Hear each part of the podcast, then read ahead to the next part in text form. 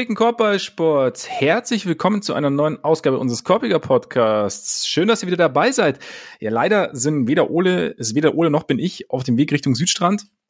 Ja, hat's leider nicht geklappt. Flug war ausgebucht, aber dafür sind wir jetzt am Mikro. Ist ja auch nicht schlecht. Und ähm, widmen uns auch gar nicht so sehr den Finals. Eine kleine Prise wird es natürlich geben, weil ist natürlich auch das größte Thema momentan. Und äh, ja, deshalb sitzen wir wieder zusammen. Einerseits der niemals wirklich niemals unscheinbare. Ole Frags. Andererseits ich, Max Marbeiter. Und zum Start, Ole, vielleicht doch gleich die erste Prise Feines, weil ich habe ich hab einen Stat gesehen bei Twitter. Und zwar, dass die Heat in den vierten Vierteln der Playoffs bei einem Netrating von plus 90 stehen. Ist das nicht ihr, ihr rohes Plus-Minus? Ja, ja, genau. Ja, ja, Entschuldigung, Entschuldigung. Netrating. Ich hab das mit Netrating, das wäre noch ein bisschen krasser. Genau, genau. Ich habe, das wäre wär ein ziemlich gute vierte Viertel gewesen. Also sowohl Scoring als auch Scoring-mäßig als auch defensiv. Ja. Nein, deswegen habe ich auch kurz gestutzt. Aber sie stehen bei plus 90 im vierten Viertel. Ähm, dazu habe ich auch, ich habe mir das Video nicht angeschaut, da hatte ich bis jetzt noch keine Zeit, aber hier Coach Nick von B-Ball Breakdown hat auch dann so ein bisschen rausgefiltert, dass ganz oft die Heat quasi sich ihre besten Aktionen, ihre vielversprechendsten Aktionen für das letzte Viertel aufheben. Könnte korrelieren. Jetzt meine Frage an dich. Jetzt, nachdem diese Geschichte aufgedeckt ist, ja, Detective Malone findet der dann irgendwie einen Weg, dieses Rätsel zu entschlüsseln. Es, es ist halt äh, teilweise schon äh, witzig, wie dann den, den Heat, weil es halt weil es halt funktioniert und weil die Resultate so sind, ihnen dann für alles irgendwie so ein, so ein perfider Plan zugeschrieben wird. Also so auch nach dem Motto, die machen das auf jeden Fall absichtlich, dass sie nach drei Vierteln hinten liegen, damit sie dann ja. Wasser auspacken können. Also auch so beispielsweise Duncan Robinson, ja, über drei Viertel kann der attackiert werden und hat auch kein Selbstbewusstsein und mag auch nicht werfen. Aber im letzten Viertel, dann legt er auf einmal los, weil wir uns das genauso zurecht haben und, und so, so sind wir halt einfach wie, wie, wie sneaky Füchse vom, vom Südstrand. Also ich glaube auch, die, die Miami Heat sollten in Sneaky Foxes umbenannt werden. Ja. Weil die halt alles. Puppet Masters. Ja. Ja. Tanzt, ihr Puppen, tanzt. Ja. Die ganze Welt tanzt nach ihrer Pfeife. Ja. Aber jetzt mal, aber, aber wenn sich irgendwann mal das dritte Auge öffnen dürfte, was das On-Court-Geschehen angeht, dann doch nach dieser Postseason der Heat, oder? Also das, weil es ist ja wirklich, von vorne bis hinten irgendwie nicht erklärbar, beziehungsweise man, dann kann man schon versuchen, ihnen diesen, diesen ganz großen Verschwörungsplan irgendwie anzudichten, wenn man denn möchte. Man kann natürlich auch anders argumentieren. Aber dieses Ding, ich meine, es geht ja jetzt nicht darum zu sagen, wir machen vorher nichts, wir machen vorher, wir bauen vorher absichtlich Mist oder Duncan Robinson. Ähm, ich weiß nicht, ob, ob Eric Spoelstra halt Duncan Robinson drei Viertel lang einfach zusammenschnauzt und Pat Riley eben so hinten, so, weiß ich, so einen Knopf im Ohr und die ganze Zeit, du bist scheiße, du bist scheiße, du bist scheiße. Ja, Stru Struce hat deinen Job genommen. Ja, ja genau. Struce ist das nicht. Abstruse. Ja, und genau. dann, und dann, kurz vor dem vierten Viertel, geht's los. Und dann wird halt, wird aufgebaut und auf einmal denkt er, oh krass, ich kann's ja doch. Und dann geht's los. Dann ne? kann man natürlich, so ist es ja nicht. Aber, dass man sagt, okay, wir, wir spielen unser normales Ding, aber wir haben halt so unsere, unsere paar Sahnehäubchen-Plays und die heben wir uns dann vielleicht für, für später auf. Oder wir haben, wir haben einen Plan, was wir vielleicht im vierten Viertel anders machen als im, in den drei Vierteln davor. Oder wir haben dann irgendwie so ein Ding. Kannst du dir sowas vorstellen? Ja, also ich meine, grundsätzlich ist es halt, glaube ich, einfach, ähm, sie packen, glaube ich, die, die besten Sachen und halt beispielsweise so die, die Variabilität mit der Zone immer mal wieder was verändern, dass äh, das machen sie halt, glaube ich, in den Situationen, wo es halt einfach brenzlig ist und wo das, wo, wo das Spiel zu entscheiden ist. Und das ist, das ist halt dann Oft öfter mal Viertel. hinten. Genau. Also, ja. außer es ist halt ein Blowout, aber die meisten Heat-Spiele werden ja keine Blowouts. Also schon gar nicht die Spiele, die sie gewinnen. Das war ja bei der Regular Season auch schon so. Da ja, das die, ähm, glaube, am Ende ja irgendwie 50 als Klatsch definierte Spiele, also mehr als alle anderen, weil, weil die halt, äh, weil Spiele keine Blowouts werden. Und dann, dann, klar, dann, dann, ähm, ist sicherlich so diese Detailverliebtheit am Ende des, äh, am Ende des Spiels noch ein bisschen wichtiger und dann, dann probierst du vielleicht noch ein paar mehr Sachen aus. Aber ich glaube, eine Sache, die, die den Heat da auch zugute kommt und die sie wahrscheinlich auch noch ein bisschen mehr haben als andere, ist dieser, dieser konditionelle Faktor teilweise. Also ich habe bei ihnen halt das Gefühl, dass sie anders als jetzt andere Mannschaften irgendwie, die hören halt nicht auf zu spielen. Auch, auch ein bisschen egal, wie, wie der Spielstand gerade ist. Die machen halt, die machen halt einfach weiter. Und äh, mhm. also ich glaube, dass das mindestens ein ähnlich großer Faktor bei dem ist, wie gut ihre letzten Viertel teilweise sind in diesen Playoffs, wie halt sie packen dann schwarze Magie aus. Also klar, schwarze Magie kannst du bei den Heat nicht ausschließen, aber ich glaube, teilweise ist es dann auch ein bisschen zu sehr, dass man sich darauf fokussiert, okay, die sind genial. Ja, ich, ich meine, sie, sie, sie treffen auch, das, ich, äh, ich weiß, ich langweile mit dem Thema, aber ich kann es einfach nur immer wieder herausholen. Äh, seit dem Ende der Knicks-Serie treffen die Heat 57 Prozent ihrer offenen Dreier in den Playoffs. Das ist das ist besser als Stephen Curry jemals war. Ich weiß nicht, ob dieses Team insgesamt besser ist als, als Steph Curry als Shooter. Ich glaube nicht. Also ich glaube, dass das wahrscheinlich schon ein relativ wichtiger Faktor für das ist, wo sie jetzt gerade stehen. Aber da ist doch dann wieder der Punkt, also was die Erklärung, und das kann nur schwarze Magie sein. Nein, aber irgendwie, also, es sind ja mittlerweile, sind wir dann bei neun Spielen insgesamt. Und das ist ja, also Spiel eins zum Beispiel der Finals ging es ja eher nach unten, dann, dann sind wieder Ausschläge nach oben. Aber so grundsätzlich ist es immer noch, ich meine, es gibt ja das Spieler X, Team Y läuft über ein, zwei Wochen heiß. Vielleicht ist es das, aber vielleicht ist es halt auch dieser, ein Beitrag, den es leisten kann, ist halt dieser, dieser Fluss der Offense und dieses, jeder weiß, wo er hinläuft und weiß, dass er den offenen Wurf bekommt und jeder bekommt auch genügend offene Würfe, um, um einen Rhythmus zu finden. Kann natürlich sein. Ja, sie machen verdammt viel richtig. Und sie sind und, trotzdem besser als jedes Team jemals zuvor. Und das genau, und das ist jetzt, und, und ohne, ohne jetzt vorher dafür gepriesen worden zu sein, die absoluten Spezialisten von draußen dabei zu haben. Also man wusste, dass, dass Gabe Vincent auch schwierige Dreier treffen kann, dass Max Drews ein guter Schütze ist, dass Duncan Robinson auch ein guter Schütze ist, aber so, es war jetzt nicht, okay, die Heat, wir müssen unbedingt ihr Shooting verhindern, weil, ne, sie sind einfach historisch gut.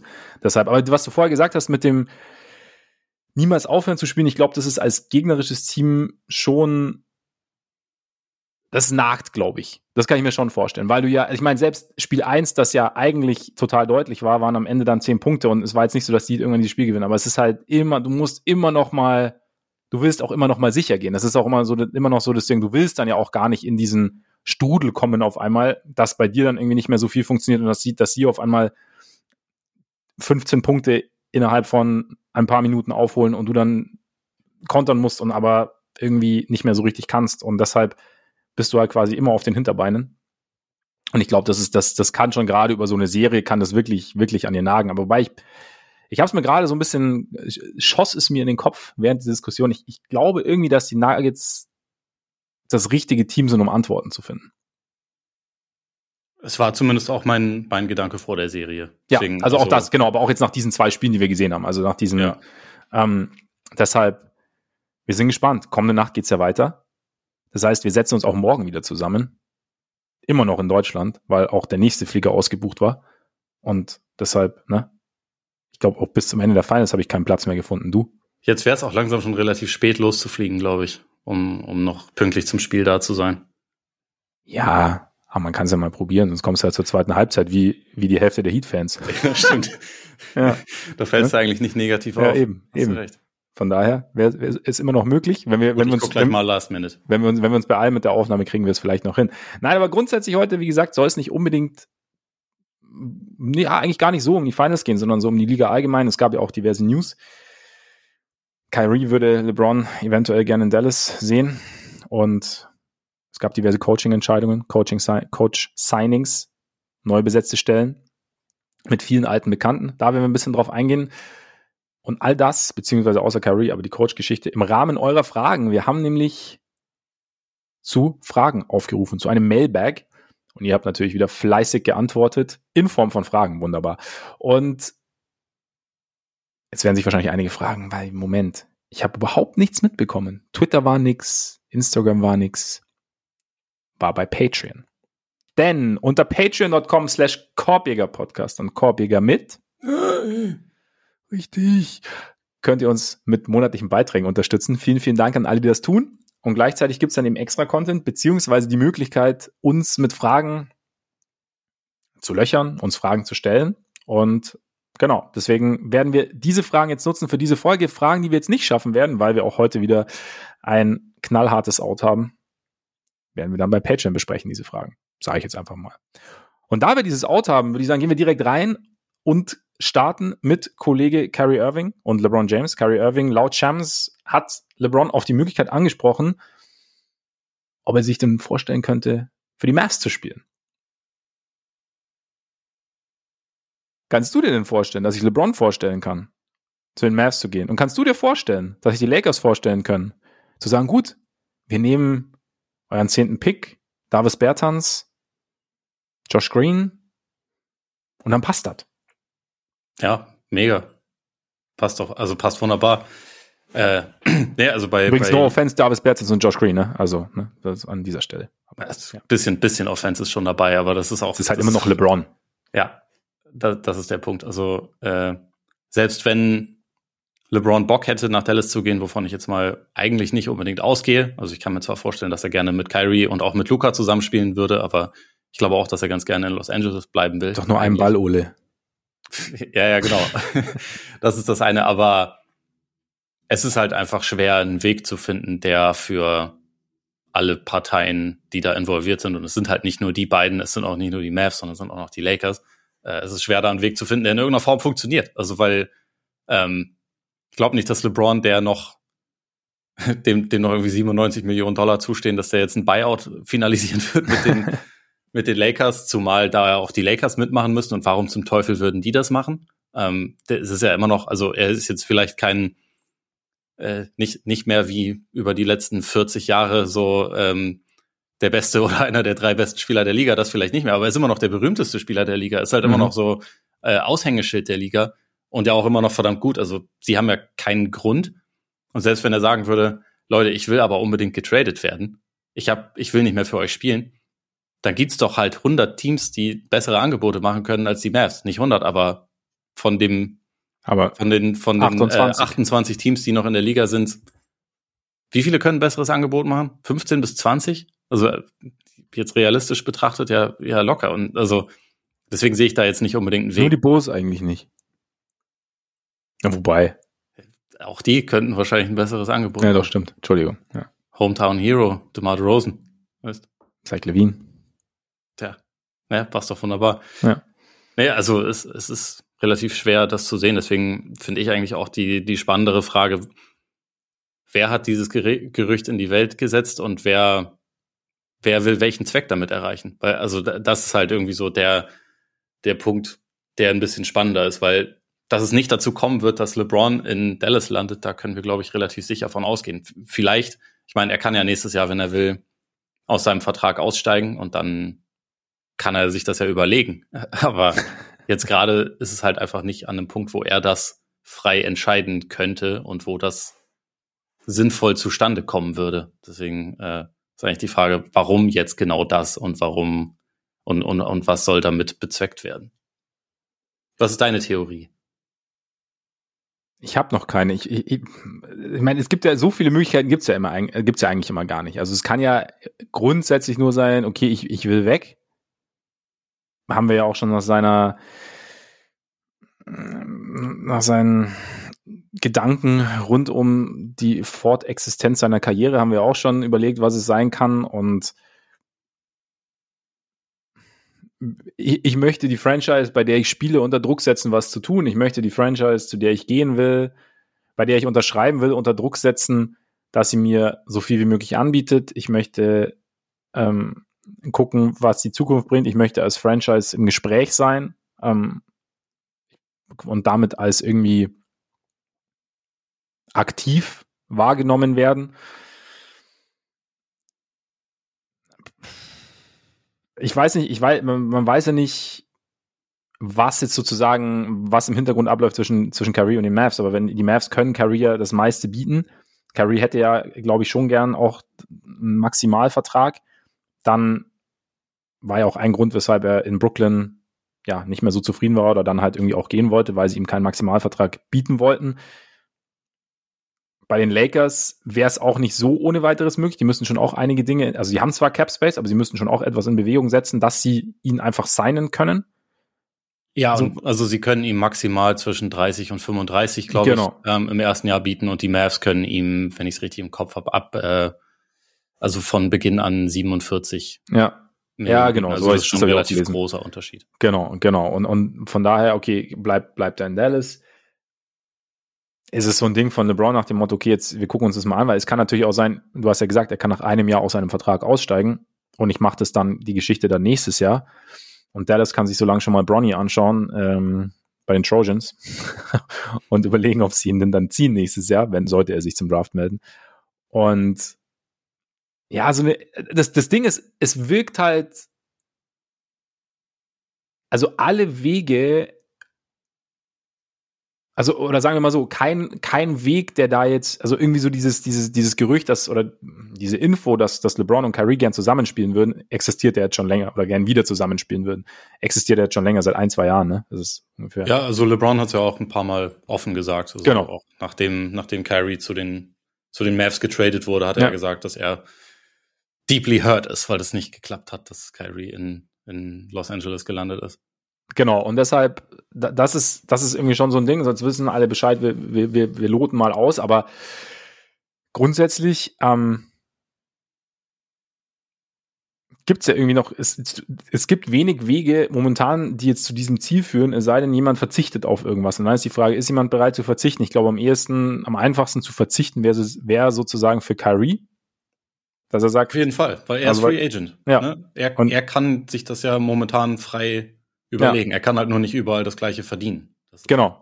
Ist, ist jetzt die Frage, ob, also 17 oder 12 bis 17 Millionen einfach mal sozusagen brauche ich nicht. Wenn du auf der anderen Seite, auf der Habenseite noch 30 bis 35 Millionen stehen, dann kann es tatsächlich sein, dass du einfach diese 17 Millionen gar nicht brauchst, weil du sie vielleicht Zeit deines Lebens nie berühren musst.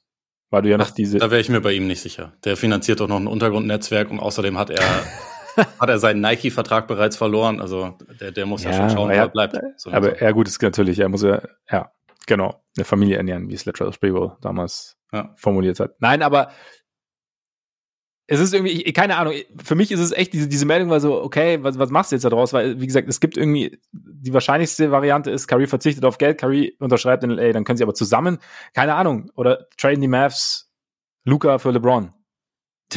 ja, mit Sicherheit. Gute Idee für die Mavs, ja, sollten ja, sie machen. Ne? Nee, also, ja, letztendlich glaube ich auch, dass das, ähm, also egal, ob es von LeBron oder von, von Kyrie, von dessen Camp kommt, ähm, je, je nachdem, wie man das äh, drehen will. Ich glaube, das ist halt einfach einmal, um zu zeigen, okay, der Wille ist da, auch von beiden Seiten, weil also bisher hatte das ja immer LeBron offen formuliert. Ich weiß nicht, ob wir es schon mal so offen auch von von Kyrie hatten, dass dieser Wunsch da ist. Und es liest sich für mich aber auch ein bisschen so, aber auf Geld verzichten möchte ich eigentlich nicht. Das heißt, wenn ihr, also so aus, aus Kyrie-Perspektive, das heißt, wenn ihr mich haben wollt oder wenn, wenn wir wollen, dass das zustande kommt, dann muss entweder LeBron zu den Mavs kommen oder die Lakers müssen einen Sign-and-Trade für, für Kyrie einfädeln.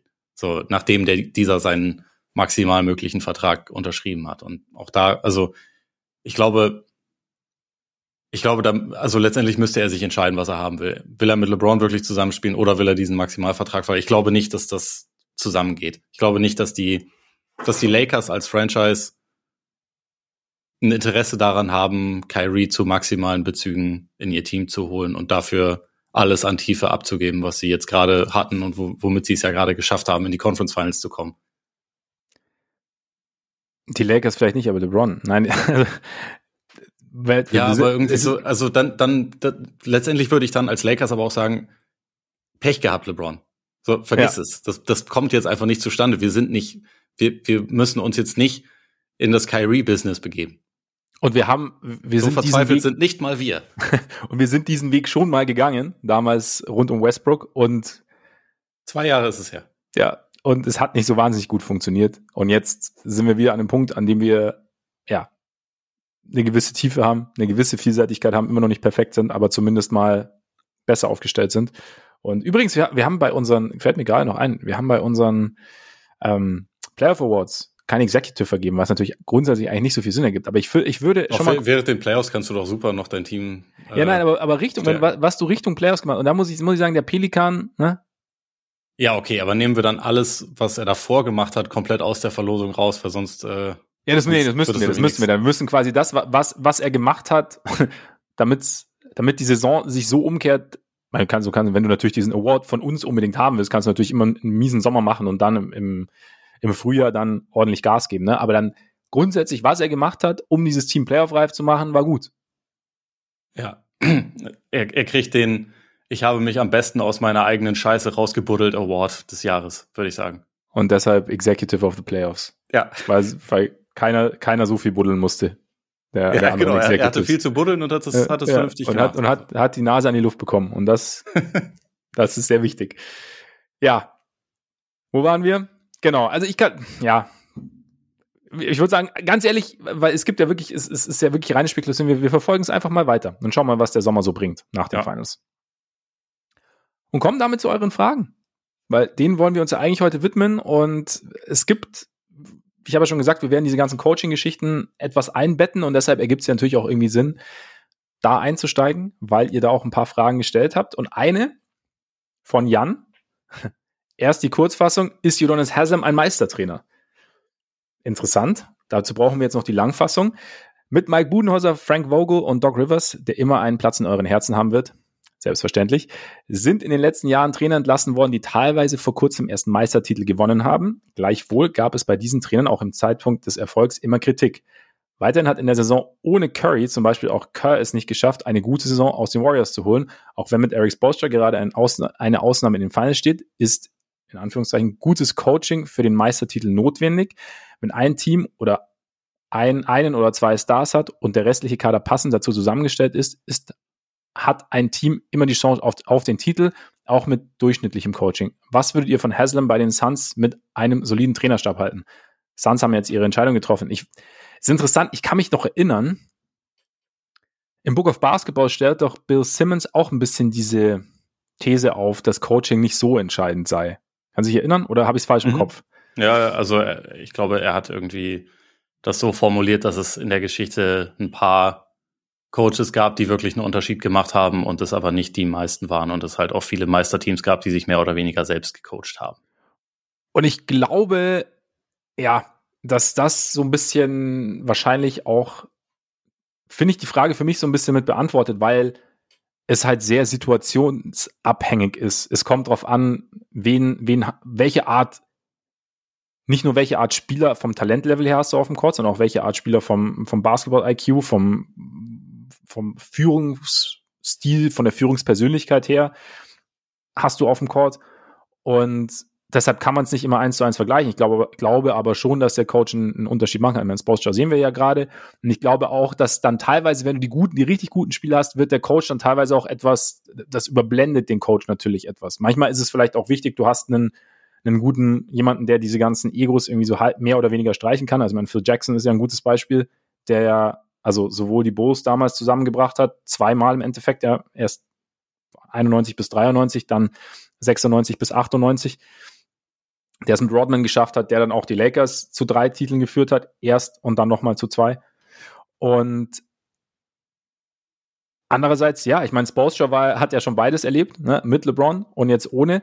Ich glaube, was, was ich noch ganz gerne sagen würde zu diesem äh, Cur ohne Curry, ich glaube schon, dass es sehr schwierig ist, wenn du, wenn dir dein, dein, dein Superstar genommen wird. Ich, ich glaube, es ist schwer, einen Coach zu evaluieren, beziehungsweise nach unten zu evaluieren, wenn dir dein Superstar genommen wird, gerade wenn er so speziell ist wie Curry, weil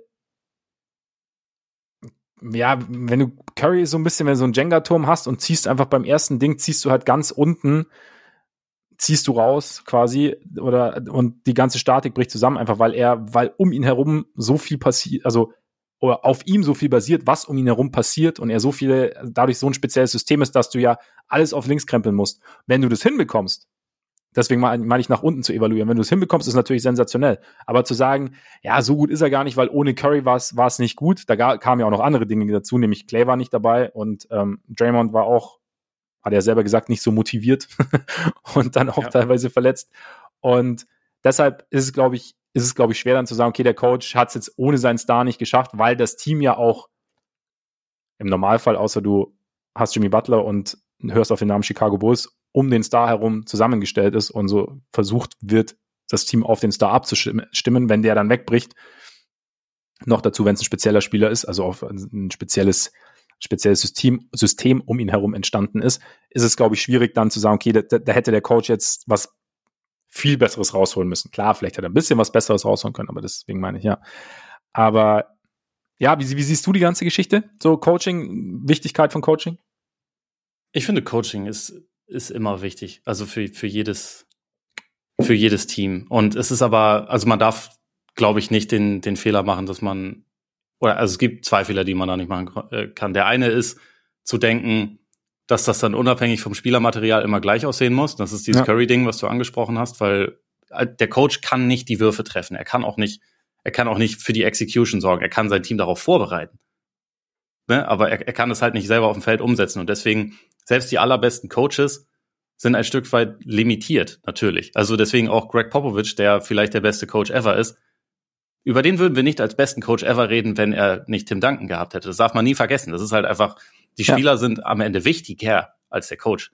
Und trotzdem ist der Coach wichtig. Und ja. hier wäre, also für mich wäre da der, der zweite Fehler, so was die, die Annahme geht, zu denken, dass gutes Coaching quasi bei jedem Team gleich aussehen muss oder auch bei jedem Coach gleich aussehen muss, weil es gibt so unterschiedliche Arten von, von Coaches, die ja. Auf ihre Art und Weise gut sind und die auf ihre Art und Weise gut zu Teams gepasst haben oder auch nicht so gut, ähm, dass man da halt einfach krasse Unterschiede sehen muss. Also Spostra ist situativ einer der besten oder vielleicht der beste, den wir je gesehen haben, weil der halt einfach irgendwie ähm, im Spiel so viele Anpassungen durchführen kann, weil der sein Team natürlich, also natürlich auch nicht nur in dem Moment, sondern äh, über die ganze Zeit halt auch gedrillt und vorbereitet hat, dass die in jeder Situation irgendwie ganz schnell umsetzen können, wenn er sagt, so jetzt verteilen wir komplett anders, jetzt bringen wir die, jetzt bringen wir die durcheinander. Wisst ihr noch, haben wir einstudiert, ne? Dass sie das halt auch abrufen können. Ja. Darin ist der absolut genial.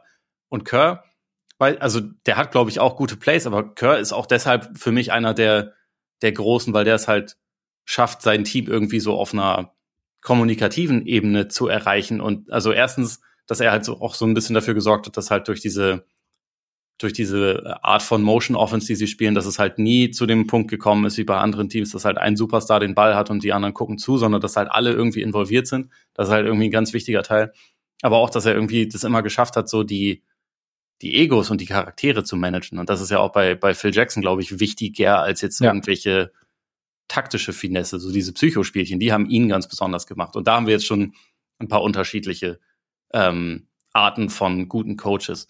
Mike D'Antoni, der hat jetzt nie, ein Meist äh, der hat jetzt nie eine Meisterschaft gewonnen, ist aber trotzdem auch einer der großen, weil er halt einer der großen Innovatoren war. Der, der hat halt einfach die Liga verändert mit ähm, mit seiner Spielweise und so. Und äh, das das ist aber halt auch wieder was ganz anderes als das, was jetzt für mich jemanden wie wie Kerr ausmacht oder oder oder was jemanden wie Spoelstra ausmacht. Also es sind halt einfach unterschiedliche Arten und Weisen. Aber äh, so um nur ganz kurz nochmal auf die, die Eingangsfrage zurückzukommen. Ich glaube schon, jedes Team braucht halt, also um Meister zu werden, den Coach, der für dieses Team passt. Ja. Ne? Und das ja, kann, das kann total unterschiedlich aussehen. Ja. Das kann, also nicht jedes Team braucht einen Micromanager, wie es Rick Carlisle früher war. Manche Teams brauchen ein bisschen mehr Freiraum. Genau. Aber das zu erkennen, ist ja auch etwas, was einen guten Coach ausmacht. Genau, das, das meinte ich im Endeffekt. Es kommt auf das, auf das Spielermaterial an und auf die, die Persönlichkeiten. Und deswegen zum Beispiel Budenhauser haben wir alle oder reduzieren wir natürlich alle immer so auf seine, auf, auf, mangelnde Anpassungen in engen Playoff-Spielen und auf vielleicht eine etwas statische Offense. Trotzdem zählen die Bucks in Verbindung natürlich mit dem Spielermaterial, aber seit Jahren zu den besten Teams der Liga und haben gerade während der Saison mit, mit vielen Verletzungen zu kämpfen. Dann kannst du natürlich sagen, ein bisschen Regular Season Beast und, und, und was auch immer. Sie haben diese Meisterschaft, aber sie haben auch diese Meisterschaft gewonnen. Das heißt, irgendwas muss auch Budenhäuser richtig gemacht haben. Und gerade was so dieses Personalmanagement wahrscheinlich angeht, gerade was das hinter den Kulissen angeht, was man jetzt, was man vielleicht weniger sieht. Und dann zu sagen, jemand, der, wie gesagt, regelmäßig sein Team regelmäßig so zu einem der besten Records in der Regular Season coacht, plus in den Playoffs mit weit führt oder weit bringt, auch wenn er den einen der Top 3 Spieler in seinen Reihen hat, kann jetzt auch nicht ganz blind sein. Also, und er muss, irgendwie muss das, was er macht, auf eine Art zu diesem Team passen. Da kann es dann natürlich sein, dass dann vielleicht ein anderer Coach, deswegen finde ich es auch immer ganz gut, oder deswegen sage ich auch immer ganz gern, okay, da ist jetzt jemand, man ist jetzt vielleicht mit diesem Coach an einem Punkt angelangt, an dem es nicht schlecht wäre, einen anderen Input noch dazu zu bekommen. War auch damals als, als äh, Thibodeau bei den Bulls ging, gut, der Input, der dann kam, war jetzt nicht ganz optimal. Aber so, dass du einfach sagst, okay, wir sind jetzt so ein bisschen, wir haben jetzt unser, unser Ceiling erreicht. Jetzt schauen wir mal, ob jemand noch irgendwie andere Reize setzen kann und dann vielleicht dieses Team noch auf eine andere Art erreicht und weiterführt. Aber immer so dieses, ja, seinen Coach rauszupicken und sagen, hm, ist jetzt nicht so gut, weil mir da was auffällt oder weil da der, der, der Masse was auffällt. Jeder Coach hat Schwächen. Was vielleicht bei Sportstra das Krasse ist, denke ich mal, ist halt, dass er sowohl, was dieses Personalmanagement angeht und dieses, ist jetzt natürlich auch ein plakativer Begriff und da gehört wahrscheinlich auch mehr dazu, aber sowohl was, und die Kultur natürlich, Entschuldigung, habe ich ganz vergessen, als auch das Ingame-Coaching angeht, auch was das Ingame-Coaching angeht, sehr, sehr gut ist. Ja, und was bei, was bei Spoelstra und auch bei Popovic und auch bei Kerr, glaube ich, halt auch noch extrem wichtig ist, ist, dass die halt einfach das, das Standing in der Organisation haben, ja. wo es halt einfach mittlerweile nicht mehr an einen Punkt kommen kann, wo irgendjemand von den Spielern in Frage stellen kann, hey, dir muss ich ja nicht zuhören, weil, also in, in Miami ist das so klar, dass Spoelstra halt einfach der Chef ist. Das ist, glaube ich, schon wichtig. Ja. Zumal das ja auch, also, das hat ja Pat Riley von Anfang an auch klargestellt, so also in der, in der ersten Saison mit der, mit der Big Three damals, die sind ja zu, zu Riley gegangen und haben ihn so im Prinzip gefragt, hey, willst nicht, willst du nicht nochmal coachen, willst nicht Spo abgeben, so mehr oder weniger? Und er hat halt gesagt, nein. Und hat ihm halt das Vertrauen ausgesprochen. Ich glaube, ja. das war verdammt wichtig. Und ähm, ja, mittlerweile ist er natürlich sowieso komplett etabliert, aber äh, das ist halt auch eine wirklich absolut besondere Situation, aber auch eine, die ihm natürlich den, den Rücken stärkt und ihm auch dabei hilft, dass er sich halt auf so diese Politik muss der sich halt überhaupt nicht konzentrieren. Das kann ihm scheißegal sein. Ja. Ihm muss es nur darum gehen, halt in jeder Situation die bestmögliche Entscheidung zu treffen, um ein Spiel zu gewinnen. Und ich glaube, das ist halt auch nicht unbedingt was, was bei jedem, bei jedem Coach so ist. Frank Vogel ist ja eins der Beispiele hier und ist nur noch kurz so zum, äh, zum Abschluss vielleicht, aber ähm, dessen Entscheidung war das nicht, Russell Westbrook zu holen. Und bis dahin hat er mit dem Team ja so ziemlich das Maximum rausgeholt. Ne? Die sind in seiner ersten Saison Meister geworden. Ja. Ähm, mit einer tollen Defense und, und guten Teamspielen. Natürlich auch zwei Superstars, sonst funktioniert das alles nicht, aber der hat ja seinen, seinen Job dann gemacht. Aber dass, dass dann ein weiterer Heavy Usage Star geholt wurde, der eigentlich nicht zum Team passt, das war jetzt nicht seine Entscheidung. Und da bist du dann halt auch wieder so ein bisschen mehr davon abhängig. Und er wollte ihn ja eigentlich dann angeblich auch schon früh zum Six-Man machen und durfte aber nicht und all so ein, all so ein Kram. Das ist halt so Sachen, das, das kommt schwierig. bei Spoelstra halt nicht vor. Ja. Ja. Wenn der sagt, der Typ passt nicht zu dem, wie wir spielen wollen, dann spielt er halt im Zweifel auch nicht. Ja, dann kommt er wahrscheinlich gar nicht. Genau. Also, ja, absolut. Ähm, Vogel ist aber noch ein gutes Stichwort, weil die eigentliche Frage von Jan war ja, was würdet ihr von Haslam bei den Suns mit einem soliden Trainerstab halten? Weiß ich nicht. Vielleicht ist Haslam ein super Trainer. Ja, also, vielleicht.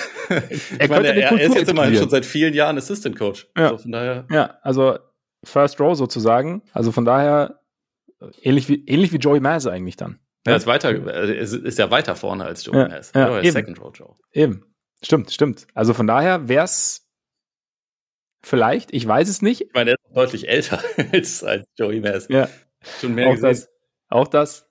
Ich glaube nur nicht, ich kann mir nur schwer vorstellen, äh, ich kann mir Udonis Haslam schwer irgendwo außerhalb Miamis vorstellen. Ja, ich glaube, er auch. Deshalb wird das nicht passieren, zumal die Suns ja auch einen Coach gefunden haben, Frank Vogel, vielleicht Frank, Ro, Frank Vogel, Frank Vogel.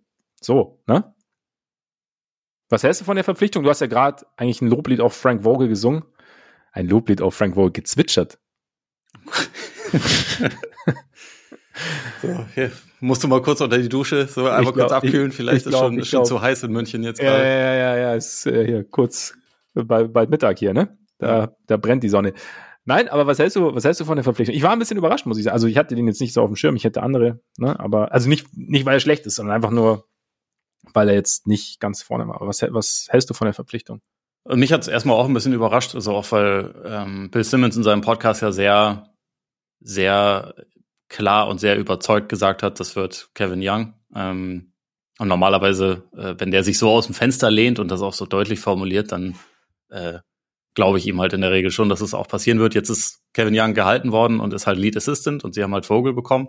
Hat mich auch ein bisschen überrascht, aber ich kann die, die Logik dahinter irgendwie schon sehen. Also, weil der ist halt schon, schon mal in eine Situation reingekommen, wo es halt wo es halt äh, Stars gab. Also er, er hat, glaube ich, also genießt, glaube ich, einen gewissen Respekt, kann, kann die erreichen, steht natürlich auch dafür in der Regel gute Defensivteams aufzustellen. Und das ist natürlich etwas, wo, wo die Suns halt einfach Bedarf haben, weil, äh, also äh, ich glaube, was die Offense angeht, sind die, sind die Suns jetzt ein Team, wo man sich nicht die allergrößten Sorgen machen muss, was die Defense angeht. Da haben sie halt einfach ziemlich viel Luft nach oben. Und da ist natürlich auch wieder eine relativ große Frage, was sie, was sie kadertechnisch machen können, wie sie halt das so ein bisschen, bisschen auffüllen können und da vom, vom Personal her noch ein bisschen, bisschen in eine defensivere Richtung gehen können. Aber dass sie halt grundsätzlich jemanden wie ihn haben wollen, der halt schon Erfahrung hat, der schon ein Meisterteam gecoacht hat und der für Defense steht, das finde ich nachvollziehbar eigentlich. Oder wie,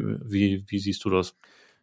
Ja, ich fand auch den, den ganzen Prozess, ich meine, äh, Doug Holler, Holler von, von The Athletic hat einen längeren Artikel drüber geschrieben, auch so, in dem auch so ein bisschen, in dem er auch so ein bisschen den Gedankengang hinter der Verpflichtung beschrieben hat, auch mit Zitaten und äh, wie es dazu kam, dass sie sich dann auch für, für Vogel recht schnell entschieden haben. Also einer hat ja unter anderem, unter anderem abgesagt.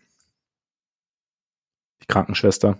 Nick Nurse, beziehungsweise nicht abgesagt, sondern war auch im Kandidatenkreis, hat dann in Philly unterschrieben, können wir gleich auch noch kurz drüber sprechen. Ähm, aber da ging es halt auch so darum, dass, dass sie halt gesehen haben, okay, Vogel hat schon alle möglichen Teams trainiert. Also junge Teams, alte Teams, Rebuilding-Teams, Championship-Teams. Und James Jones hat ja auch gegen Vogel gespielt, damals noch mit den Heat, und hat quasi gesehen, was, was Indiana so ausmacht. Und da ist dann im Artikel eben äh, ein Zitat von Jones drin, in dem er sagt, ähm, er versucht, dir Dinge zu nehmen, die du gut machst, ohne dabei die Identität seines eigenen Teams zu verlieren. Und das ist dann, und James Jones kann es besser einschätzen als ich, deswegen will ich das mal gar nicht, stelle ich es mal gar nicht in Frage. Aber so diesen, wenn man so diese ganze, ganzen Begründungen liest, kann ich es auch, kann ich dann auch nachvollziehen. Es ist jetzt halt nicht, es ist halt, wie oft so, es ist jetzt nicht die flashy Lösung, weißt du, es ist jetzt eben nicht, der, der junge Lead Assistant, der jetzt irgendwie die Chance bek bekommt. Das ist jetzt nicht quasi Will Hardy oder sowas. Ja. Der jetzt, oder, um, ähm, er verdient nicht, auch nicht mal halb so viel wie Monty Williams in Detroit übrigens. Fand ich auch ziemlich interessant. Ja. Aber Monty Williams kriegt ja irgendwie über sechs Jahre 80 und es können irgendwie bis zu 100 Millionen Dollar werden und äh, Frank Vogel fünf Jahre 31 Millionen. Also das ist schon ein krasser Unterschied. Ist echt, ist echt, also die, dieses Detroit-Angebot für, für, für Williams ist schon, ist schon krass. Aber da, zu Williams haben wir noch eine Frage, ne? Ja. Aber ja, nee, so grundsätzlich, also ja, ist nicht die fleischige Lösung, aber kann, kann durchaus Sinn ergeben. Also ich, und, und so dieses Ding, okay, er hat quasi alles schon gesehen und hat auch in jeder Situation irgendwie überzeugt, natürlich gibt es auch Schwächen. Natürlich hat er auch bei den Lakers Schwächen gehabt. Aber wie gesagt, ich bin davon überzeugt, dass fast jeder Coach Schwächen hat, weil natürlich jeder Mensch Schwächen hat und weil wir nicht alles können. Das ist einfach so. Und dann geht es halt darum, wie fange ich diese Schwächen mit meinem Coaching-Staff ab? Wie, ähm, inwieweit funktioniert die Kommunikation mit Superstars? Aber Vogel hat auch schon mit Superstars gearbeitet, weiß auch, wie, wie, wie er kommunizieren muss gibt dann, kann natürlich trotzdem atmosphärische Störungen geben, aber so vom, vom Ding habe ich es verstanden. Jetzt bin ich mal, wie du sagst, ich meine, es ist, kommt natürlich auch viel darauf an, wie der Supporting Cast aussieht nächstes Jahr, was sie, was sie jetzt machen im Sommer. Jetzt haben sie ein bisschen mehr Zeit. Sie haben dann auch eine Preseason, um sich einzuspielen. Durant ist da mal dabei. Man kann dann irgendwie ja sehen, wie, wie Durant und Booker noch mehr unmittelbar voneinander profitieren können nicht nur, ah, der andere ist auch auf dem Feld, den müssen wir auch verteidigen, sondern wie können wir, wie können wir das ganze Ding besser am Laufen halten? Und dann bin ich gespannt. Ja, auch, äh, also, auch was irgendwie mit, mit Paul und Aiden passiert, also ob die beide dort bleiben oder ob einer von beiden vielleicht, äh, vielleicht getradet wird oder so, das, das wird sich ja auch alles noch zeigen. Grundsätzlich äh, kommt mir zu den Suns nur noch in den Sinn, weil, also den, den Artikel habe ich auch gelesen und, und äh, es war jetzt über die die letzten Monate eigentlich, also seitdem Matt Ishbia das Team gekauft hat, der ist schon sehr involviert. Ich weiß nicht, ob das ja, gut ist. Ja, also auch bei diesem, bei diesem Artikel hatte ich jetzt das Videostudium Gefühl, und so, ne? Ja, ich hatte da so ein bisschen den Eindruck, der Grund, warum es letztendlich Vogel geworden ist, war, weil der und Ishbia sich im Gespräch sympathico waren. Und also normalerweise finde ich es, glaube ich, gesünder, wenn die Basketballleute die, die Entscheidung treffen. Also in, in dem Fall, wenn der Prozess mehr über James Jones läuft. Ich, wer weiß, vielleicht ist es im Hintergrund auch so gelaufen, aber ich fand ich fand es schon äh, ganz interessant, also auch gerade so als Kontrast zu dem, wie es jetzt zum Beispiel bei den bei den Bucks gelaufen ist mit äh, Adrian Griffin, weil da, ich meine, die, die, die sind auch gerade in dem Prozess irgendwie verkauft zu werden, aber da geht, da ist halt John Horst derjenige, der was dazu erzählt und nicht, Ja. nicht der Besitzer des Teams. Aber vielleicht ist es auch, vielleicht, Vielleicht ist es auch nichts gut. Schlimmes. Also Ja, vielleicht, ja, er hat, er hat ja seine Basketball-Vergangenheit und so und Ja. vielleicht, ja, man, das, das, niemand, da, niemand hat so viel Wohlwollen aus irgendwie zwei Jahren am College unter Tom Izzo bekommen wie. Äh, ja, es ist- natürlich, man nimmt es natürlich, natürlich irgendwie gern her. Deswegen Es war es bei ihm auch eine, das war so geil, weißt du, diese, diese Rangelei, die er mit Jokic hatte, wo dann so die, die, äh, also ihm wohlgesonnenen Reporter meinen, ja, das sind seine alten Basketballinstinkte, er will da einfach nur in der Situation. Ja, ja, klar. So, ja, darum geht's, auf jeden Fall. Ja, das ist wie Skifahren. Verlernst du auch nicht. Genau. So, ja. Wir sind gespannt. Also, wie gesagt, wir, äh, alles kann nur die Zukunft zeigen. Vielleicht g- ganz kurz, weil Christopher hat allgemein gefragt, das Coaching-Karussell dreht sich bereits fleißig. Eine kurze Einordnung eurerseits. Wen Head Assistant haltet ihr für einen guten, mäßigen, schlechten Fit? Also, wir, wir haben da noch Fragen zu den Einzelnen, deswegen habe ich die jetzt nochmal so übergeordnet gestellt, weil wir können vielleicht mal weitergehen Richtung, Richtung Philly. Nick Nurse mit unser, unser Lieblingskandidat. Hat im Philly unterschrieben. Und der Becher fragt, welche Behandlung, Trades, Spielsystem muss die Krankenschwester bei Philly ausüben, damit sie mal wieder äh, weiter als Runde 2 kommen? Jedes Jahr eine Imo gegen den Schmerz des Ausscheidens in Runde 2 kann es ja nicht sein. Ja, das wäre nur die Symptombekämpfung, ne? Und wir wollen ja der Ursache auf den Grund gehen. Jetzt ist natürlich, Nick Nurse weiß auf jeden Fall, was man, wie man jo äh, Joel Embiid ordentlich auf den Sack gehen kann. So als gegnerisches Team. Ne? Haben die, glaube ich, auch die Raptors mal bei null Punkten gehalten irgendwann? War das nicht so? Er hatte auf jeden Fall viele Stinkbomben gegen, Ja. die, gegen die Raptors. Null Jetzt- Punkte kann auch gut sein, ja. Jetzt ist die Frage, wie, wie gut kann er ihn einsetzen? Also ich meine, wenn man weiß, wie man jemanden stoppen kann, hat man vielleicht auch eine Idee, was, was blöd wäre, wenn der andere Coach auf die Idee käme. Wie siehst du es denn jetzt? Ich meine, in Philly gibt es natürlich noch andere Fragezeichen, vor allem halt, bleibt James Harden oder geht James Harden? Nehmen wir mal an, James Harden bleibt. Na, diese Houston-Geschichte ergibt für mich irgendwie immer noch nicht wirklich Sinn. So, für alle Haben wir auch noch Seiten. eine Frage zu. Ja, haben wir auch noch eine Frage zu, genau. Aber nehmen wir mal an, er bleibt. Und ja, die letzten Jahre haben wir bei den Raptors immer gesagt, die Offense irgendwie nicht so geil. Aber grundsätzlich, Nick Nurse ist halt auch schon eher, gilt schon als eher kreativ. Was kann er denn machen aus, aus, den, aus den Sixers? Was wäre was wär ein Ansatzpunkt, wo du sagst, okay, da, da kann was passieren? Oder, oder muss, muss kadertechnisch was passieren? Ja, also kader, kadermäßig kann auf jeden Fall auch was passieren. Ich glaube, gerade was so äh, große, irgendwie einigermaßen defensiv starke Wings angeht. Ich meine, da hat die ganze Liga Bedarf, da hat Philly halt auch äh, Bedarf. Da, daran wird sich äh, erstmal auch nichts ändern. James Harden Ähm, nach Brooklyn wäre eine Idee, ja? Unbedingt. Ja, also, also der, der Kader ist schon ganz gut. Ich glaube, was man, was so ein bisschen Prioritäten wären aus meiner Sicht, wäre einerseits vielleicht ein bisschen mehr, bisschen mehr Bewegung in die Offense kriegen. Also vielleicht manchmal ein bisschen schneller spielen, ein paar mehr leichte Punkte. Also es ist ja nicht so, dass sie in der Regular Season, dass es ihnen schwer gefallen wäre, an Punkte zu kommen. Aber also ich fand gerade gerade gegen bessere Defense in in den Playoffs war es dann teilweise schon so, die hatten halt ihre ein, zwei Aktionen und wenn die nichts ergeben haben, dann ist halt einfach nicht so wahnsinnig viel passiert auf dem Feld. Ähm, und es war halt so häufig eigentlich eher so zwei Leute involviert und der Rest so mehr oder weniger statisch drumherum stehen. Ähm, das ist etwas, wo man meiner Meinung nach vielleicht ein bisschen, bisschen ansetzen könnte.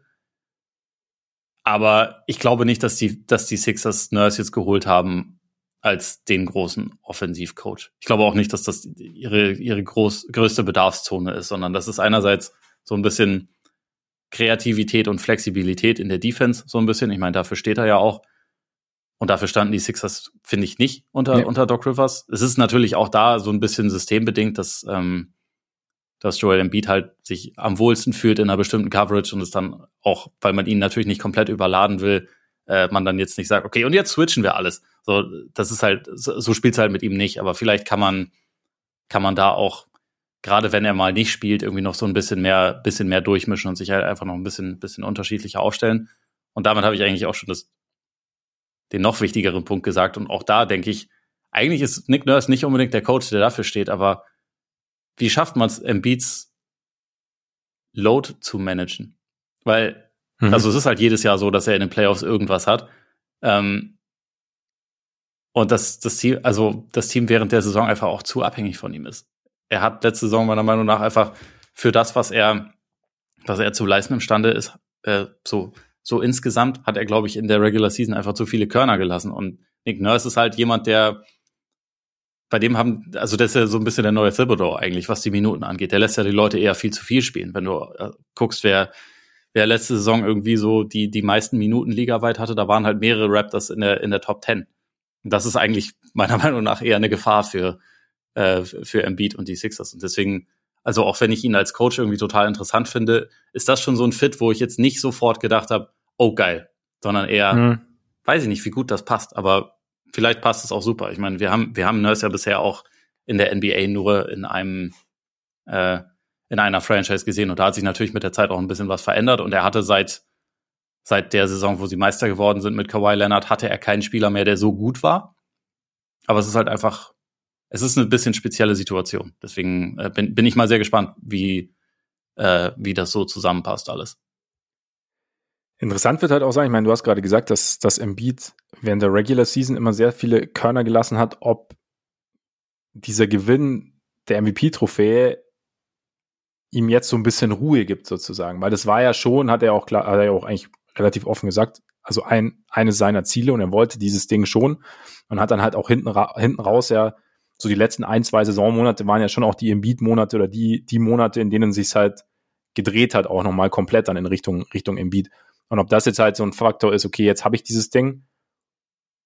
Ich hatte während der Playoffs immer irgendwelche Probleme. Ich schaue auch selber, dass ich jetzt ja durch die Regular Season durchkomme, dass wir einen guten Rekord haben und dass wir dann, dass ich dann zu den Playoffs halt fit bin, weil ich habe meine MVP-Trophäe. Ich brauche es jetzt nicht nochmal. Ich muss, keine Ahnung, vielleicht will jetzt zweifache MVP werden, weiß ich ja nicht. Ich kenne ihn ja nicht. Aber so grundsätzlich, dass das vielleicht so ein bisschen ihm einen, mm, ja, einen Druck nimmt oder halt so dieses Ding, ich muss jetzt komplett performen in der Regular Season. Und ja, interessant eigentlich, dass es, dass es, dass diese Abhängigkeit von Beat immer so da war, weil eigentlich ist ja, reden wir immer über Rivers so als Coach, der sein Team gern überperformen lässt, ohne Stars sozusagen. Und dann, dann wäre, es wäre ja eigentlich optimal, optimal ist jetzt mal schwer gesagt, aber wären keine schlechten Voraussetzungen gewesen, um jemanden, um dann mal zu schonen, weil dann leiten wir die anderen an. Aber vielleicht ist Nurse, ja, vielleicht ist Nurse aber mal die, die, die Minutenverteilung in Toronto ausgeklammert, aber vielleicht ja, durch mehr Kreativität, vielleicht, vielleicht ist er dann kein schlechter Fit, aber wir werden sehen. Wir werden sehen und gehen damit zu Florian. Hallo, schreibt er. Was haltet ihr von der Entwicklung in Detroit? Monty Williams zur Entwicklung junger Talente. Macht das Sinn? Fünfter Pick bei der Draft ist sehr unglücklich gelaufen. Vor der Verletzung von Kate Cunningham haben viele großes Potenzial gesehen. Im letzten Jahr sind die Pistons auf einem guten Weg und in ein, zwei Jahren auf dem Weg Richtung Playoffs. Oder muss ich eher mit mindestens fünf Jahren rechnen? Ist Detroit als Standort so unattraktiv, dass die Chancen auch insgesamt ohne Draftglück eher schlecht sind? Also da wir gerade bei den Coaches sind, vielleicht zuerst mal zu Monty Williams, was ja schon so ein Ding ist bei, bei Williams. Er gilt ja als jemand, der nach bestem Heat-Vorbild sehr gut darin ist, eine, eine Kultur zu etablieren. Und mit, mit Aiden war es hinten raus etwas holprig, in, in Phoenix. Das kann man so sagen. mit, mit, mit Jay Crowder davor auch. Mit Jay Crowder davor auch. Aber davor so, er war schon derjenige, dann auch die, die Bubble Suns, die ähm, da ja, glaube ich, sich gerade noch, sich noch in, in, ins Play-In gerettet haben, die da irgendwie so mit das heiße Team der Bubble waren und dann halt so diesen, ja, und da diesen Schwung dann mitgenommen haben ins nächste Jahr, dann eben in die Finals gekommen sind und dann, ja, bröckelte es so ein wenig, aber so grundsätzlich mal so ein junges Team, was die Suns damals ja noch waren, ähm, Chris Paul kam ja dann dazu, aber halt ähm, in, in der Bubble auch so, so, ein, so einem jungen Team halt irgendwie so eine gewisse, ja, so eine gewisse Mentalität, Kultur irgendwie zu verpassen, ähm, gilt er ja eigentlich als, als relativ gut. Von daher ist, kann man die Idee von Detroit nachvollziehen. Hm wie siehst du es denn, was das Basketballerische angeht? Also ich denke auch hier erstmal, dass es an sich ein ganz, ganz guter Fit sein sollte. Also, ähm, weil ich glaube, auch wie du gesagt hast, dass, dass Williams jemand ist, der, der ganz gut junge Spieler irgendwie erreichen kann und auch so ein bisschen auf die, auf die nächste Stufe bringen kann, dadurch, dass die Pistons unfassbar viel Kohle für ihn ausgegeben haben und ihn eigentlich so zum, ich glaube, er ist jetzt im, im Spielergehaltsranking äh, der NBA wäre jetzt irgendwie so auf Platz 100, also ziemlich weit ja. oben für einen Coach, muss man sagen. Dadurch wird er jetzt halt, glaube ich, ein ziemlich gutes Standing haben, wird auch, ähm, also es wird jetzt nicht groß äh, Spieler geben, die ihn dann in Frage stellen, sondern es ist dann, glaube ich, relativ klar, dass er die Autorität hat. Und ich glaube, das ist bei, bei einem jungen Team nicht unbedingt schlecht. Ähm, was so das Sportliche angeht, also der Kader ist jetzt nicht so gut, wie der damals in Phoenix war, aber es ist trotzdem Talent vorhanden, glaube ich. Ähm, da, die große Frage ist halt so ein bisschen, wie, wie gesund ist Kate Cunningham? Inwieweit hat er sich erholt von, von der äh, Verletzung, die er hatte, die ja schon echt eine, eine kompliziertere Sache war, die ihn das ganze Jahr ähm, gekostet hat? Weil das ist eigentlich natürlich der, der wichtigste Spieler. Das ist derjenige, der irgendwie die Entscheidung auf dem Feld treffen muss. Und äh, wir sind ja beide eigentlich große Anhänger von Kate, aber es ist halt einfach ein ziemlich heftiger Rückschlag gewesen, den er jetzt hatte. Und ähm, insofern muss man da einfach ein bisschen gespannt sein. Ansonsten würde ich sagen, mit Ivy haben sie auf jeden Fall einen sehr explosiven zweiten Guard, der auch ähm, im Lauf der letzten Saison echt gute Schritte nach vorne gemacht hat. Duran mag ich, Stewart mag ich. Sie haben viel zu viele Bigs, aber ein oder zwei von denen werden sich vielleicht auch positiv entwickeln. Ähm, und ich bin mal gespannt, also was ja, also auch gerade was so dieses Free Agent-Thema angeht, dass äh, Tom Gors, also der Besitzer, jetzt so viel Kohle ausgibt für, für seinen neuen Coach, signalisiert ja schon, dass der auch bereit ist, irgendwie in das Team halt ähm, zu investieren, trotz, trotz kleinem Markt und so. Und dass der halt versuchen will, da relativ schnell irgendwie was, was Gutes draus zu machen. Ähm, deswegen, also ich kann mir schon vorstellen, dass wir eher so in zwei Jahren da vielleicht von den, von den Playoffs sprechen. Wenn es total glücklich läuft, vielleicht sogar schon, schon nächste Saison, dass sie da irgendwie ums Play-In mitspielen. Mal gucken, was so, was so passiert. Aber ich sehe da schon insgesamt auf jeden Fall ein gewisses Potenzial. Ich finde, äh, also auch wenn, wenn die Pistons halt echt mies waren letzte Saison, gesetzt den Fall, dass, dass Kate halt gesund ist und seine Entwicklung irgendwie positiv fortsetzen kann, ist das für mich schon ein einigermaßen vielversprechendes Team. Ja, eben, wir hatten es ja vor der letzten Saison auch schon gesagt, also war sehr ähnlich, also gerade auch nach der Bogdanovic-Verpflichtung, dass wir dachten, okay, da könnte auch was Richtung Play-In gehen. Ja, da dachte dann, ich die oder Orlando. Und es ja. war dann Orlando, aber. Ja. Äh, Genau, und, und gut, die Kate-Verletzung hat natürlich nicht geholfen. Man muss auch sagen, vor der Verletzung lief es auch schon nicht optimal. Ja. Aber es ist halt auch bei jungen Spielern so, dann, man, man darf ihnen auch Entwicklungszeit zugestehen. Und wie du sagst, bei Ivy Duran und so, da, da ist ja schon noch, da ist schon Potenzial da. Und bei Bogdanovic kann es ja auch sein, dass du den entweder je nach Interessen anderer, anderer Teams, dass du da entweder halt Draftpicks so bekommst, was ja Florian auch schreibt, dass du über, über einen Draft ähm, vielleicht noch mehr Talent anhäufst oder dann vielleicht jedoch einen Spieler ertraden kannst und dann der Standort halt fürs Erste nicht so wichtig ist. Ne, kann ja, kann ja auch sein. Und dann halt, ja, gibt's, gibt's durchaus Möglichkeiten. Ich kann mir auch vorstellen, dass da je nach, wie gesagt, hängt viel, viel an Kates Gesundheitszustand und dann eben auch Entwicklungsstand, denke ich. Und je nachdem könnte er so, vielleicht sind es auch drei Jahre, keine Ahnung ein bis drei Jahre, vielleicht fünf Jahre finde ich jetzt sehr viel, weil dann sind nämlich die, die jetzt noch jung sind, sondern auch irgendwie so Mitte, Mitte 20 oder Ende ja, 20. Sind sie schon auf ihrem zweiten Vertrag hm, teilweise. Genau, und, und ob, also dann noch, dann noch auf den großen Durchbruch warten, dann, dann sind wir, dann sind wir vielleicht in einer ganz anderen Situation. Aber so, ja, in vielleicht zwei. Dann zwei. ist James Wiseman schon vierfacher MVP der Liga. Anything is possible. Ja, aber das wahrscheinlich nicht. Ja, was? Who knows? Kurz noch nach Milwaukee, zu denen haben wir zwar keine Frage, aber Adrian Griffin kann ich genau gar nichts dazu sagen, weil ich finde Head Coaches schon sehr schwer einzuschätzen, gerade die, die jetzt nicht so im, im Rampenlicht stehen, aber bei Assistants kann ich nichts dazu sagen. Ja, da ist man halt also noch wesentlich mehr auf das äh, angewiesen, was man irgendwie lesen kann und was Leute über den sagen. Und da ist halt irgendwie Griffin war, glaube ich, zehn Jahre lang Spieler, 15 Jahre lang jetzt Assistant Coach, hat unter vielen äh, interessanten Leuten gelernt teilweise, also unter, unter Scott Skiles, unter Tom Thibodeau, Billy Donovan, Nick Nurse und hat gespielt, unter anderem auch für, für Don Nelson und Jeff Van Gundy, so wirklich viele verschiedene Leute. Hat alles äh, gesehen eigentlich. Genau. so, ja. Viele Einblicke irgendwie bekommen ja. und jetzt, jetzt kann man halt gespannt sein, was man, ja. was man daraus macht. Also so die Aussagen von ihm, was ich da so rausgelesen habe, war jetzt ja auch nicht so, dass er denkt, er kommt nach Milwaukee und muss jetzt hier alles komplett auf den Kopf stellen. Ähm, und irgendwie das Gebilde komplett einreißen und was, was ganz Neues aufbauen, sondern halt eher so einzelne Sachen verändern. Und was er halt mhm. zum Beispiel gesagt hat, er war jetzt zuletzt auch unter, unter Nurse Assistant in, in Toronto, dass er halt will, dass sie, dass sie Turnover forcieren und so, dass sie halt mehr, mehr Druck am Ball machen, was halt Milwaukee über die letzten Jahre eher wenig gemacht hat. Also da ging es ja mehr darum, halt irgendwie den, den Ring komplett zuzumachen und äh, gegnerischen Teams nur eine bestimmte Art von Würfen zu erlauben und so, dass er da ein bisschen anderen Ansatz haben will, dass er auch ein bisschen mehr, bisschen mehr Tempo in der, äh, in der Offense haben will. Das klingt für mich alles ganz gut und stimmig, aber bewerten kann ich das natürlich auch erst, wenn ich ja. wenn ich sehe so richtig. Ich fand es auf jeden Fall interessant, dass sie halt nicht einen der etablierten Namen genommen auf jeden haben, Fall. Ähm, mhm. zumal die ja auch irgendwie mit in der Verlosung, Verlosung waren, sondern halt jemanden, der bisher noch kein Head Coach war, aber ist halt auch, also 15 Jahre Head Coach, äh, 15 Jahre Assistant Coach und viel Respekt in der Liga, das reicht dann vielleicht irgendwann auch. Ja, sein Name war ja auch regelmäßig in der Verlosung, wenn es um ja. neue Head Coaching Jobs ging. Also er war da eigentlich immer relativ nah dran und jetzt kriegt er halt mal seine Chance. Ja, und ich finde den Ansatz, ich meine, Milwaukee, sie haben ja durchaus Spieler, die, die ein bisschen Druck ausüben können auf dem Ball. Also von daher ja. bin ich, bin ich gespannt, wie das dann aussieht. Bevor wir jetzt zum nächsten Coach kommen, der eigentlich gar, der gar nicht neu ist, aber bald gehen könnte, Christopher hat ja auch noch nach Assistance gefragt. Ich will da gar nicht so ins Detail gehen, weil das natürlich auch teilweise schwer ist einzuschätzen, aber Sam Cassell bei den Celtics, ganz kurz. Big Was hältst du davon? Wichtig. Schon, oder? Ja.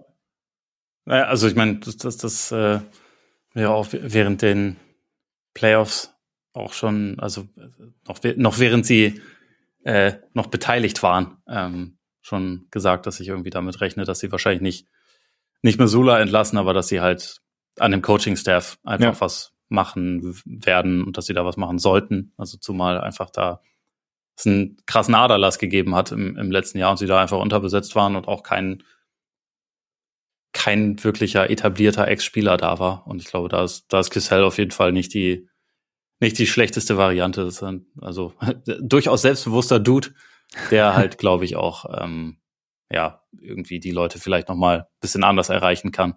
Ja, auch ganz gut mit Spielern kann, was man so gehört hat, ne? Also ja. eigentlich da so ein ganz umgänglicher Typ sein soll. Also ja, wir sind gespannt. Vielleicht was? sägt er auch jetzt schon am Thron, aber wir werden sehen. Ja, aber wird die Joey Mans nicht gefallen lassen. Wir beobachten es und gehen zu Wächst.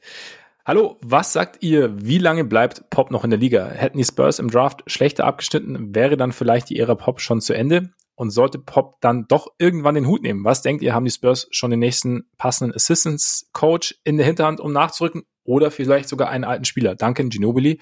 Oder würde dann versucht werden, jemanden von außerhalb zu holen, obwohl der dann möglicherweise mit der Spurs-Kultur, Philosophie nicht harmonieren würde? Danke euch und macht so weiter. Jetzt noch ganz wichtig. PS, Max, ich kann an deinen Real-Life-Sehgewohnheiten nichts Schlechtes erkennen. Vielen Dank. Ich auch nicht. Ich möchte hier einmal kurz Benito zitieren. ich weiß, da sagt, kommt später noch, ich, da kommt später noch ja, mal, aber bitte. Nur falls der, ich, ich, wollte halt einfach direkt die Gegendarstellung. Ja, ja, ja, bitte dann, ja. Ich muss Ole beipflichten, es ist wirklich grausam, wie du erst Ergebnisse anschaust und dann die Spiele real life schaust. Shoutout Benito. Wir, es, es bleibt ausgeglichen, Ole. Wir zwei, Wächst und Benito. Ja, wir können, wir können ja mal eine Umfrage starten, früher oder später. Aber ungern. Ungern. Ja, genau. Ne? Hast du dich ein bisschen aus dem Fenster gelehnt, ne? Ich, ich habe ich hab nur den Status quo geschrieben gerade. Alles, ja. was, was noch kommen mag oder halt eben auch nicht, kann ich natürlich nicht beeinflussen. Ist klar. Ja. Ich weiß ja selber, dass es vielleicht Quatsch ist. Aber ich kann nicht anders. Ich war, ich war, ich hatte ja eigentlich nach Spiel zwei, ich hatte ja schon kurz überlegt, eben, dann nach unserer, nach unserem Gespräch, dann, ich gesagt, okay, komm, probier mal. Nee. Zu, zu viel Angst vor dem Ungewissen. Du guckst wahrscheinlich auch, wenn, wenn du irgendwie äh, Succession schaust, äh, liest du erstmal so die, die Berichte dazu und dann, dann guckst du dir das, äh, das pass auf, pass auf. Unfassbares Stichwort, äh, unfassbar vor allem. Aber ich habe nämlich tatsächlich das, weil bei Twitter war natürlich, öh, letzte hier Staffelfinale, oh, voll. Und je, jeder muss ja über Succession schreiben. Ich habe gestern, ungelogen, gestern Abend haben wir die erste, allererste Folge Succession geguckt.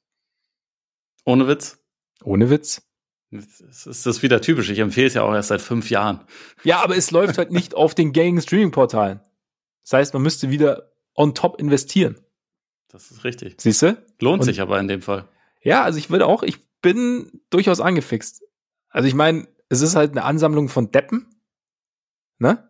Was wahrscheinlich auch den Charme dieser kleinen Serie ausmacht, aber ja. Ja. Ich habe ich, ich hab noch mein, mein Sympathiefavoriten habe ich noch nicht gefunden. In den ersten, Äh, in der ja, ersten Stunde. viel, viel Glück dabei. Ja. Kannst du wahrscheinlich auch nach vier Staffeln immer noch nicht, ne?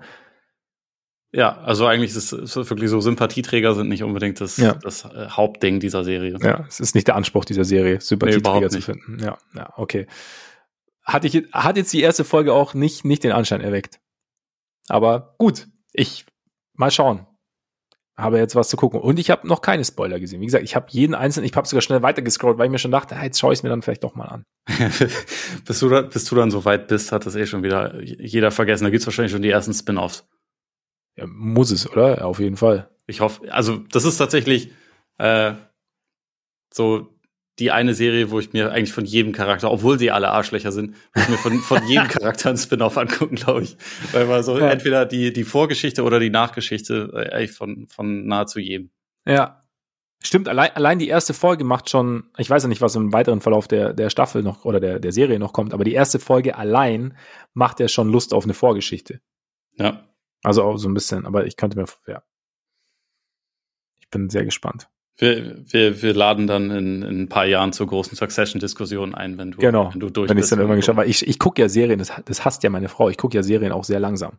Ja. Also ich bin jetzt nicht so, lass mal einen Abend vier, fünf Folgen am Stück gucken. Noch so was Sehgewohnheiten bei mir ist immer ein bisschen schwierig. Aber ich sag immer, ich jetzt, das. jetzt haben wir, Aus also haben dem Game bin ich aber mittlerweile auch raus, muss ich gestehen. Ich werde Ja. zu schnell müde.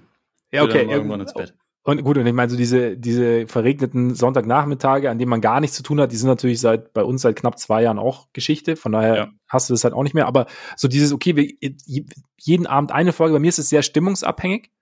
Habe ich jetzt gerade Bock drauf? Und dann gut, das, das zählt jetzt bei Succession nicht so, weil ich jetzt vier Staffeln, oder sind's? Ja. Ja, weil ich jetzt ja vier Staffeln habe. Ich will es mir dann auch nicht, ich will es auch nicht zu schnell aufgucken. Weißt du, Mhm. ich meine, dass da nichts mehr ist.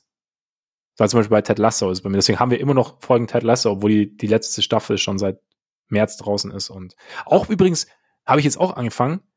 Wir schweifen etwas ab, aber es passt jetzt zum Thema San Antonio Primo Ja, sind wir Von- seit vorgestern mit fertig mit der Staffel. der, von Jay Serrano. Ja, Weil sehr, sehr schön zu gucken, finde ich. Sehr, sehr, angenehm. Sehr angenehmer Vibe irgendwie. Und sehr, Ist, ist auch cheesy, aber auf eine angenehme Art und Weise. Genau, genau. Deshalb, und da haben wir bis jetzt eben, wir haben da auch angefangen und ich sage, ja komm, eine Folge vielleicht. Eine, aber nur eine. Und die sind auch nur eine halbe Stunde lang. Man, manchmal guckst du auch nur bis zur ersten Werbung ne, und sagst, okay, den, den Rest nicht heute. Ja, genau, eben. Eben, aber dann hast du ja nichts mehr. Siehst du, du kannst, ich, während du jetzt nicht mehr diese romantische Dosis San Antonio bekommst, wird in Villa Bajo noch geschrubbt. Man kann das auch zweimal gucken. Machst du das? Also ja, meistens nicht sofort danach, aber also mit Succession wird- haben wir tatsächlich gerade wieder angefangen. Also Echt? äh, Sopranos habe ich mehrfach geguckt. Habe ich noch gar nicht gesehen. Äh, Hebst du dir auf, ne? Für, für Ja, in dann. drei Jahrzehnten. Für, für die Rente. ja, ich glaube auch. Auf meiner Veranda, da mit meiner Virtual Re- Reality Brille, werde ich dann auf meiner Veranda sitzen, Mhm. Schirmchen Drinks schlürfen und Sopranos gucken. Ja, klingt nach einer guten Idee. Ja. Nee, also die, die besten Serien habe ich eigentlich alle mehr als einmal geguckt, glaube Ja? ich. Also die, die, die mir persönlich am besten gefallen. Also Breaking Bad und so ähm, The Wire. Sage ich jetzt lieber nichts zu, zu Breaking Bad, weil Hast du alles nicht geguckt. habe ich, hab ich angefangen, aber aufgehört. Hebst du dir alles auf. Und The Wire habe ich auch nicht gesehen. Habe ich auch nur angefangen und dann aufgehört.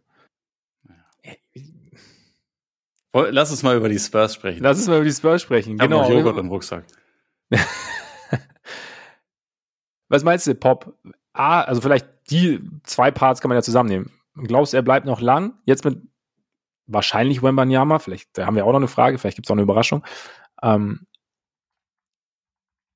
reizt ihn das so, dass er noch ein paar Jahre macht? Und meinst du, wenn's, wenn die Lottery etwas anders ausgesehen hätte, dass er dann vielleicht gesagt hätte, okay, nee, see you later.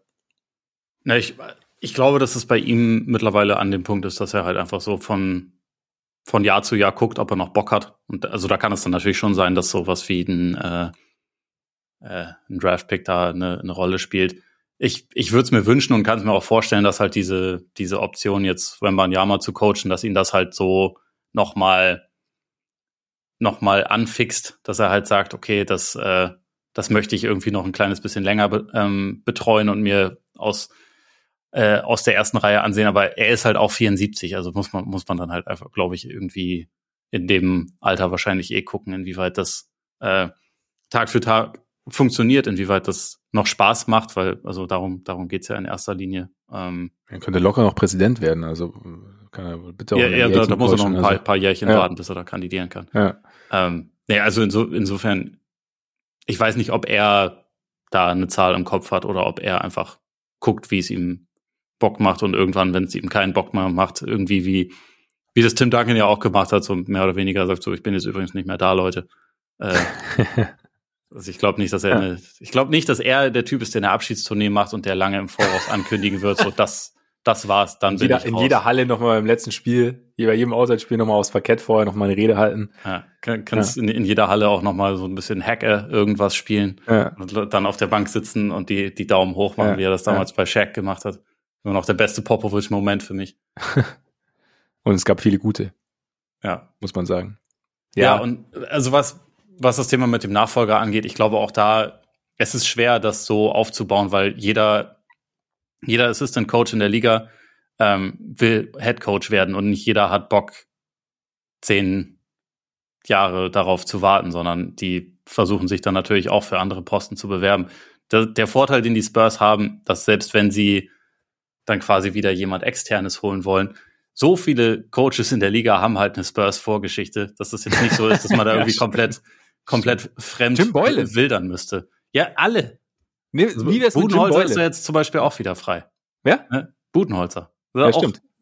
Ewig bei den Spurs gewesen. Judoka bei den Spurs gewesen. Becky Hammond, die äh, wär, in der WNBA jetzt ja auch mein, äh, erfolgreich ist. Ne? Ja. Aber die, die würde man sicherlich, wenn man dann wollte, vielleicht auch mal fragen. Also äh, es gibt ja ganz viele und wie wir jetzt gerade auch während den Playoffs gesehen haben, es gibt halt auch häufig einfach Trainerentlassungen und insofern ja. der, Pool ist dann irgendwie immer immer bestückt. Also ich, ich weiß nicht, ob es jetzt gerade ob es jetzt gerade schon den den Plan gibt. Bei Duncan würde es mich persönlich wundern, wenn er mal Head Coach wird.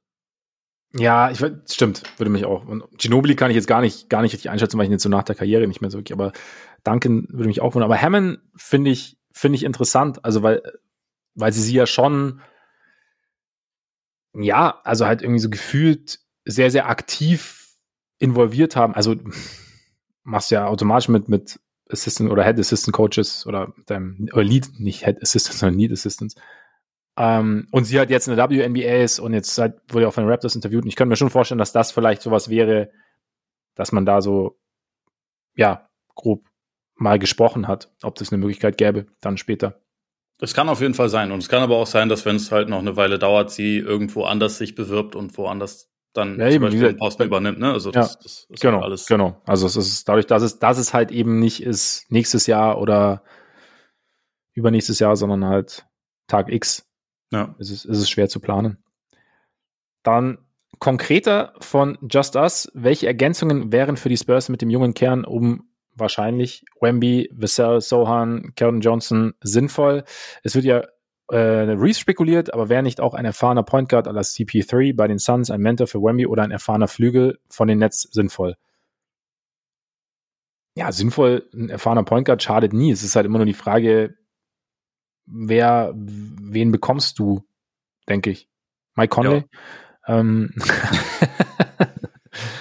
bei, bei Mike Conley wird es noch die nächsten ja. die nächsten zehn Jahre so weiter schon, ja. wenn seine Karriere lange vorbei ist, wenn man ja. sagt, der, der könnte dem der könnte noch, der ist bestimmt noch fit. Der hält sich bestimmt fit. Ja, genau, genau. Ähm, ja, aber jetzt mal, was hältst du von dem Reeves-Gedanken? Wir haben noch später ja nochmal den Reeves-Gedanken. Äh, Reeves, also den Gedanken finde ich an sich gut, aber also persönlich fände ich ihn sogar in Orlando noch besser, aber ich glaube, das ist wahrscheinlich alles relativ äh, verschenkt ist, darüber nachzudenken, weil es mich wundern würde, wenn die Lakers ihn ziehen lassen. Ich nehme an, dass ja. die halt alles matchen, was da, was da an fremden Angeboten reinkommen kann. Davon würde ich auch fast ausgehen. Weil, ja, es wäre es wäre schon saudumm. Also das ist ja wirklich der Spieler, den du eigentlich halten willst. Ähm, so nach, nach dem, sorry, ich hänge gerade, aber es, ist so, mit dem, mit dem Skillset passt er optimal zu den Spielern, die du vor, zu, äh, vor allem zu deinen zwei Stars und er hat jetzt in den Playoffs bewiesen, dass du ihn auch schon mal als, als Creator installieren kannst, dass er da, und, und ich meine, er ist ja noch jung, also er ist ja noch nicht am, am Ende seiner Entwicklung angelangt. Klar, jetzt sind wir wieder an dem Punkt, lineare Entwicklung bei jungen Spielern, aber er hat sich auf sehr, sehr großer Bühne sehr, sehr gut präsentiert und passt gut rein. Deswegen kann ich mir ehrlich gesagt auch nicht vorstellen, dass die Lakers ihn ziehen lassen. Also wäre schon, wäre schon eine große Überraschung. Also ich meine, wir können Georg Koppe noch kurz reinnehmen. Orlando Related. Wie, wie gut wird ihr Magic Starting Five bestehend aus Fultz, Austin Reeves, Franz, Paolo und Wendell Carter Jr. finden? Ja, Ole bestimmt sehr gut. Deswegen, ich, also das, das ist der Grund, warum, warum ich denke, äh, Orlando hat eigentlich genau was so ein Spieler angeht, Bedarf. Ähm, realistischer ist wahrscheinlich, dass sie, und also mit dem werden sie auch in Verbindung gebracht, so jemanden wie Gary Trent zum Beispiel bekommen können. Der halt auch noch irgendwie äh, so Shooter-Qualitäten mit einbringt, der ein bisschen weniger am Ball kann als Reeves, aber der auch dort, dort halt irgendwie, also Pull-ups auch treffen kann, der halt grundsätzlich einfach ganz gut ist, so für das, für das Spacing. Ich glaube, so, so jemanden können die da halt einfach ja. brauchen, weil äh, bisher ist das halt nicht unbedingt ihre, ihre ganz große Kernkompetenz, so der, der Wurf von draußen. Aber auch ähm, erst seit ein, zwei Jahren, ne? Ja, das ist, ein ganz, neu, das ist ein ganz neues Thema. Ja, ja. Für, für diese Ganz plötzlich über sie her hereingebrochen. Ja. Ja. Ähm, nee, aber sonst, was, was hältst du sonst? Was würdest du sonst, wenn du so einen Kern dir anschaust mit, mit Vassell, Sohan, Johnson, Wemby? Ja, ich, also ich finde die Vorstellung mit einem Point Guard ganz gut. Es musste jetzt für mich aber auch kein, äh, kein Baldrentner sein, sondern könnte auch jemand sein, der äh, vielleicht eher noch mit dem, mit dem Team auch wachsen kann. Oder, mhm. Oder also der von mir aus auch schon ein kleines bisschen älter ist, aber der trotzdem nicht, ähm, wo man nicht denkt, okay, und in zwei Jahren brauchen wir dann auch eigentlich für den schon wieder den, den Ersatz. Also jetzt beispielsweise so ein, so ein Typ wie zum Beispiel Tyus Jones oder so, könnte ich mir dort äh, Mhm. Könnte ich mir dort schon auch vorstellen. Ähm, ich meine, den, den werden die Grizzlies jetzt wahrscheinlich nicht ziehen lassen, weil sie die halbe Saison ihn zum Starter machen müssen, wenn, wenn Morant nicht spielen darf. Man weiß es nicht. Adam Silver möchte nichts verraten. Das Thema nervt mich auch schon wieder. Aber egal. Ja. Grundsätzlich glaube ich, so für Struktur auf dem Feld wäre einfach sehr gut, wenn sie, wenn sie ähm, noch ein oder zwei Playmaker da, äh, da mit reinholen. Was so den Flügel angeht, dort haben sie ja eigentlich ihr meistes Talent. Dort haben sie ihre interessantesten Spieler, abgesehen dann natürlich von, von Wemby, der da dann reinkommt. Aber ähm, ich würde deswegen sagen, eigentlich so, der, der Backcourt ist wahrscheinlich das, was man erstmal erstmal priorisieren sollte. Ja, würde ich jetzt, würde ich jetzt ähnlich sehen. Es sei denn, weil es gibt noch einen zweiten Teil der Frage bei, von Just Us, vielleicht auch Justus übrigens, sorry, also, ne, kann ja auch sein. Wie steht ihr außerdem zu den Spekulationen, dass Henderson, also Scoot Henderson, der Nummer 1 Pick sein sollte, was alles vorher irrelevant machen würde? Als Bears-Fan hoffe ich, dass hier einfach mal ganz langweilig, dass hier einfach mal ganz langweilig Wemby gezogen wird. Danke euch. Ja, machst du keine Sorgen. Ja.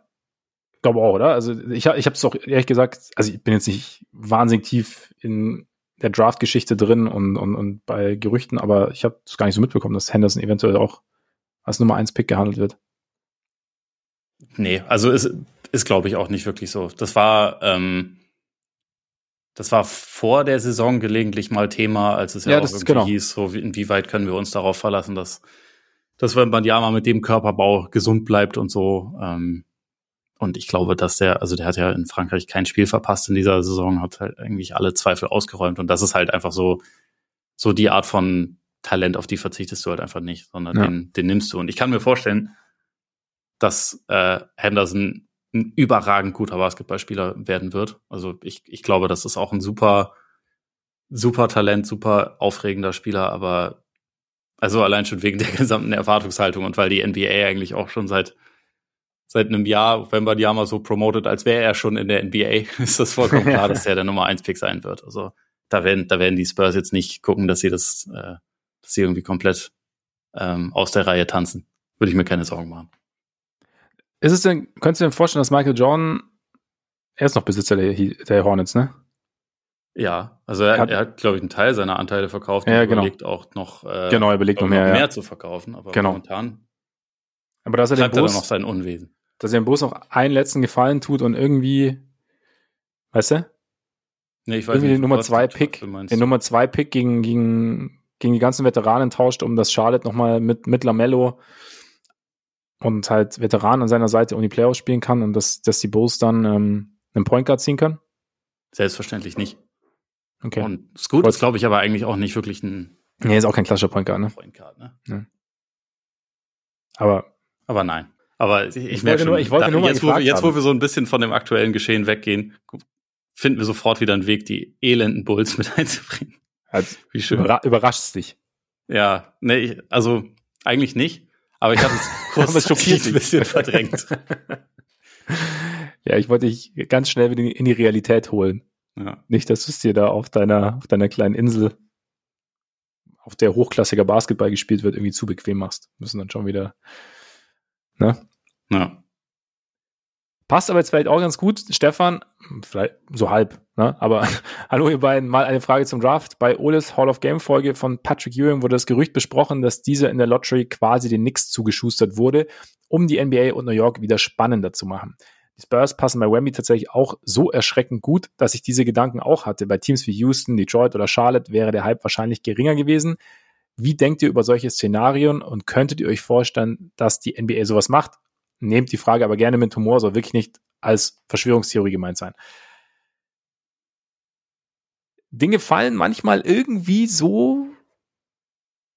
Es ist Things fall in place wäre die englische Ausdruck. Ich, deswegen habe ich jetzt schlecht angefangen. Aber manchmal geschehen Dinge. Manchmal zerbröselt der Keks genau so, dass zum Beispiel das größte Talent seit Jahren, Jahrzehnten bei einem Team landet, das dafür bekannt ist, sehr geschickt mit Talent umzugehen und sehr behutsam und nicht an wilderen Standorten. Ich weiß nicht, aber wenn es jetzt um den, jetzt mal, um, wenn es um den Hype-Faktor geht, ich weiß gar nicht, Kate und Wemby hätte man auch gut vermarkten können. Und es ist jetzt nicht so, dass San Antonio als jetzt die Glamour-Stadt irgendwie bekannt ist in der Im NBA. Gegenteil. Also es ist ja schon so, Houston, Houston ist halt noch eine riesige Stadt. Das ist, das, das Und- wäre insofern, glaube ich, sogar mehr Hype wahrscheinlich gewesen. Und du hättest quasi die Samson Elijah und Wembanyama, du hättest du diese, diese Center-Geschichte hättest du spinnen können. Absolut. Und, und Moses und, Und Moses, richtig? wie heißt der, Hayes, also die, die haben ja, und, und Yao Ming, also riesige Ja, richtig, Yao. Ming, genau, genau. Ja, also da wäre schon, äh, die Center-Blutlinie wäre da, es hätte schon funktioniert. Also ich glaube, hypemäßig ist es gar nicht so. Ich, eher, eher so situationsbedingt.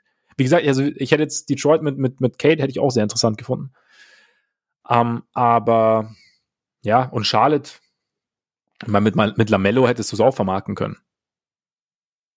Aber- Ja, und so mit dem, äh, guck mal, hier, Jordan ist immer noch der Besitzer. Jetzt hat er das größte Talent seit Jordan. So, weißt, also, ich glaube, Wemby ist so, ein- so ein spezielles Ding, Ja. den hättest du überall Ja, groß vermarkten können. Das, und äh, wie gesagt, die Spurs sind, was das angeht, jetzt für mich nicht gerade die Vorzeige-Franchise. Die sind eher, was so Teambuilding und Kontinuität angeht, eine Vorzeige-Franchise. Aber das ist ja ist es- nichts, was du jetzt auf, auf den besten, also auf den Social-Media-Kanälen super anpreist. Hey, wir stehen für Kontinuität, wir sind grau.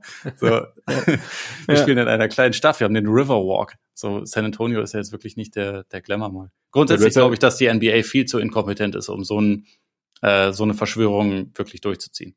Das war bei dem Ewing-Thema genauso und Harte bei, Worte. bei vielen anderen seitdem, glaube ich, auch so. harte Worte. Ja. Deinerseits. Absolut. Und ich, ich, halte mich, ich halte mich da zurück. Ich möchte nur mal sagen, eigentlich noch ganz kurz anmerken, weil das, War ein, äh, das war ein Scherz. weißt du doch. Aber im Prinzip ist es so. aber äh, ich habe es genauso gemeint. Ja. Genauso. Nein, Also ich, ich glaube nicht an Verschwörung. Nein, ich glaube auch nicht an Verschwörung. Zumal, wie gesagt, ich glaube, es ist halt auch, es ist tatsächlich die langweiligste Storyline, eigentlich die Spurs. Also er würde jetzt halt, aber kann zur besten Storyline werden, weil er vielleicht am Ende durch diese langweilige Entwicklung am Anfang der bestmögliche Spieler wird, der er werden kann. Und dann sprechen wir natürlich ne, mal von der Nummer zwei All-Time hinter Jordan. Mhm. Auch das bekomme ich immer wieder unter, mein Freund. Auch das. Ja, was, Ja. Das, das, das prallt an mir ab, das ist mir egal. Das stimmt, das stimmt, aber jetzt weniger, wesentlich weniger Emotionen als, als bei dem Bus. Ja, ja, da, ja. also da, da habe ich keinerlei Emotionen, was das Thema angeht. Ja. Gut. Wie viel, wie viel Zeit haben wir noch? Oder sollen wir, sollen wir an dieser Stelle unterbrechen und uns den Rest für später vornehmen? Also wegen mir würden wir noch eine schaffen, aber sonst. Okay. Dann such dir eine aus. Boah. Ja, okay, weil wir die Raketen ja schon kurz angesprochen ja. haben und diese Frage auch angeteased haben von Sebastian, Sebastian Hauser. Gibt es irgendeine Perspektive, aus der eine Rückkehr von Harden zu den Raketen Sinn macht? Also abgesehen von seinem Geldbeutel, den Stripclubs und seiner Verbindung zur Stadt. Ich meine, das sind gute Argumente. Das sind sehr gute Argumente. Abgesehen ja. davon finde ich ja schon harsch, um ehrlich zu sein. Ähm, also er, er, hat halt irgendwie immer noch Familie dort und so. Ich glaube schon, dass das ein nicht unwesentlicher Faktor ist. Aber also wenn man jetzt noch zusätzlichen Faktor haben will, dann könnte man natürlich sagen, ähm, er ist quasi die ordnende Hand, die diesem Team ja fehlt. Er ist halt ein genialer Playmaker, weil das ist er immer noch. Er kann, er könnte theoretisch äh, die jungen Guards unter seine Fittiche nehmen und so. Weil man da auch sagen muss, so off-court ist James Harden wahrscheinlich nicht derjenige, der dich unter seine Fittiche nehmen sollte. Vor allem in Houston. Ja, eben, nur ja. wo er sich, wo er sich ganz gut auskennt. Ja. Ähm, da, also ich würde es jetzt nicht machen, aber ich kann es mir irgendwie schon erklären, dass die Rockets sich das so ein bisschen einreden, um ehrlich zu sein. Bei ihm wundert es mich halt schon auch irgendwie, weil ich eigentlich, also gerade auch als er seinen, seinen ähm, Wechsel von dort erzwungen hat, schon eigentlich auch dachte, der will jetzt halt unbedingt noch mal eine Meisterschaft gewinnen. Das mhm. hat er mhm. halt noch nicht getan und das ist ja klar, dass er das in Houston nicht tun würde, wenn er dort jetzt wieder hingeht. Ähm, da hätte er in Philly vielleicht nicht die beste, aber eine bessere Chance auf jeden Fall. Aber wenn das nicht das das Hauptding ist, was ihn treibt. Ja. Wenn er sich halt wohlfühlen will, eben, dann ist es vielleicht Houston. Also vielleicht ist er da halt einfach glücklich. Wer weiß. Ja, ich meine, er hat er hat's ja jetzt versucht an, an zwei Orten und eigentlich auch. Nicht lange, aber. Nicht lange, aber es war zumindest. Dort. Es war, es war zumindest zweimal, also beim ersten Mal vor Covid und der ganzen Geschichte sehr, sehr vielversprechend. Und wenn sie zusammengespielt haben, hat es ja auch sehr gut funktioniert. Beim zweiten Mal was. Vor Covid? War das nicht? Das war, er, er ist nach der Bubble Season zu den Netz gegangen, oder? Oder habe ich das jetzt gerade völlig falsch Nee, warte mal, warte mal. Weil er war doch anderthalb Jahre in Brooklyn und anderthalb Jahre in. Stimmt, es, nee, sorry, genau, es war nach der Bubble, nee, es war nach der Bubble-Saison. Genau, sorry. Es war dann quasi nee, vor, vor, vor Impfstoff dann. ja, Weil er, wichtig, das zu spezifizieren. Ja, ja vielleicht so. Ähm, und das, ja, jetzt hat er es halt gesehen, es gibt keine Garantien, egal wo du hingehst, egal wie viel Talent du in der Spitze um dich rum versammelt hast. Und dann gehe ich halt vielleicht doch lieber dahin, an den Ort, an dem es mir bis jetzt am besten gefallen hat. Kann er, wo, kann er der, sein. der unangefochtene King bin. Ja, und dann äh, spielerisch, was, wenn du, wenn, wenn man es rein so sieht, er ist halt dieser Playmaker, diese ordnende Hand. Ja, ist halt die Frage, inwieweit dann die jungen Spieler ihm den Ball in die Hand geben wollen, weil als junger Spieler willst du dich ja auch viel zeigen. Habe ich irgendwo habe ich es auch gelesen, das kommt jetzt nicht von mir, aber also dieses wirst ähm, ja spielst um einen neuen Vertrag, spielst um eine Position in der Liga und wenn du da jetzt halt einen sehr sehr zwar einen, einen anleitenden Playmaker an deiner Seite hast, der den Ball aber auch sehr viel in der Hand hat, dann weiß ich nicht, wie viel Bock du da drauf hast. Keine, für mich, also für mich ergibt es irgendwie, ergibt für mich keinen Sinn. Spiel, sportlich. Also, nee, ich, bräuch, ich bräuchte es jetzt auch wirklich nicht. Also, es ist so, es ist, wäre für mich auch irgendwie so, keine Ahnung. Ja, ich würde, nee, ich, ich, glaube irgendwie, es wäre vielleicht eine andere, ein anderer Typ Spieler wäre vielleicht besser für Houston, eine andere Situation wäre für Harden vielleicht auch besser, denke ich jetzt. Aber das heißt jetzt nicht, dass es dann auch so ist und deswegen, und vielleicht sehe ich es auch nicht und vielleicht wäre er aber wirklich seine, also ich meine, er hat sich ja Playmaking-mäßig gewandelt und vielleicht wäre er wirklich ein, diese ordnende Hand, die die Rockets brauchen. Kann ja auch sein. Also Und vielleicht ist es ja auch so, dass, äh, dass wir eine falsche Annahme haben, wenn wir denken, dass die Rockets äh, ihre jungen Spieler entwickeln wollen. Vielleicht hat Tillman Fertitta nämlich auch einfach nur dieses, dieses Bild von Michael Jordan gesehen, wo Fuck them Kids steht und sich gedacht, genau so machen wir das jetzt auch und äh, wir, wir holen Harden, wir, wir traden all unsere jungen Assets für, für gestandene Spieler und dann gucken wir mal, was passiert. Ja. Möglich. Äh, unwahrscheinlich, Schengen für, aber, Schengen aber für Wusch zum Beispiel. Ach komm, lass aufhören. Ja, siehst du, ich wollte nur, ich wollte nur, Wir hören uns morgen. Ja, genau, wir hören uns, wir hören uns morgen, genau. Euch hoffentlich auch. Vielen Dank auf jeden Fall, dass ihr heute dabei wart. Und ähm, solltet ihr uns noch nicht abonniert haben, könnt ihr das gerne tun. Apple Podcasts, Spotify, Amazon Music, Deezer, Google Podcasts. Folgt uns bei Twitter, folgt uns bei Instagram und schaut gerne mal bei Patreon rein. Einige Finals-Folgen gibt's nämlich auch bei Patreon. Von daher, wenn ihr Lust habt, schaut da gerne vorbei. Und jetzt genießt euren Tag, euren Abend, euren Morgen. Genießt Spiel 3 kommende Nacht. Und dann bis morgen hoffentlich. Reingehauen. Reingehauen.